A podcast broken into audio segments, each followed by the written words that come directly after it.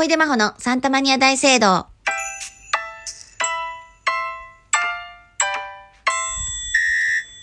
小出真帆です。だいぶご無沙汰しちゃっております。こんばんは。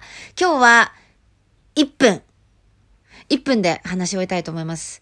今日、えーあるカフェベローチェに行ってたんですけどね、ものすっごいイライラしちゃって。私の前の人、めちゃくちゃイライラしちゃった。なのでここで喋っときます。あの、カフェベローチェで、ミルクを豆乳に変えないで。変えようとしないで。ないから。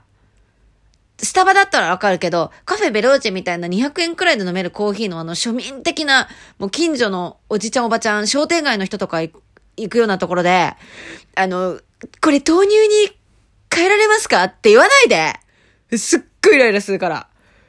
そスタバとかだったらわかるんですけど、カフェベローチェでは絶対に言わないで。そのカフェベローチェで豆乳に変えるっていう、なんか、ファッション感覚出さないでほしいな。それだけです。以上です。ではまた。